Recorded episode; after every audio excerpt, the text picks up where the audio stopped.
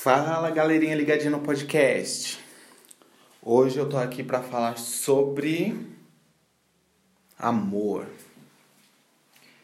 Em primeiro lugar, se ame acima de tudo. Nunca deixe que os outros te façam de capacho só porque você gosta deles. Então você tem que se amar muito mais do que você ama alguém. Primeiro, se ame, para depois amar alguém, tá bom?